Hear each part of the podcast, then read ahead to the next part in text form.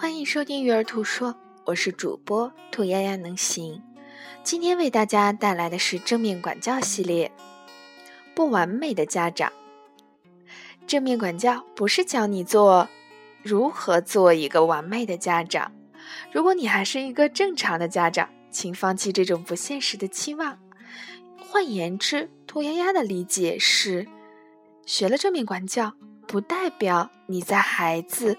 发生情绪的时候，百分之百的有方法，但是会保证你比以前更有方法。有的时候我们觉得为人父母真好，有的时候真想甩手不干了。为什么？因为每天都在面临头疼的这些育儿难题，因为我们对自己的要求过高。相信我们从来没有见过完美的家长。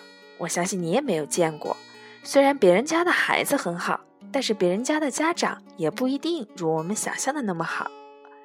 我知道，其实每个家长都想做好家长，否则大家就不会听我的育儿电台了。那为改善而努力是健康的，但完美主义是不健康的。所以，当我们犯错误的时候，甚至犯很多很多错误的时候，不要过度的责备自自己。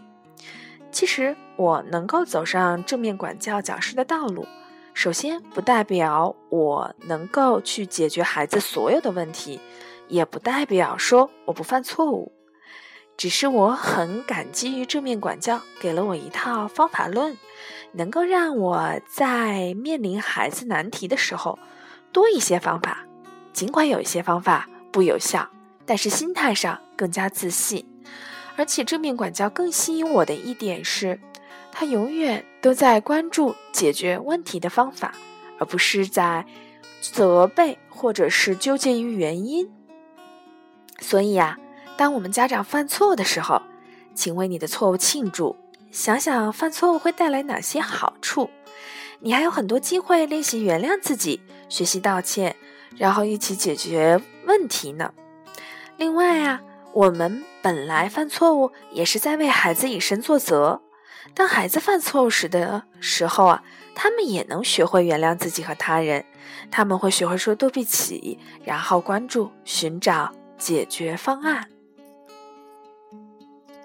感谢你的收听，关于更多正面管教的方法，请搜索励志电台四七四二零二，也可以搜索。育儿兔子的兔说：“育儿兔说，感谢你的收听，我们明天再见。”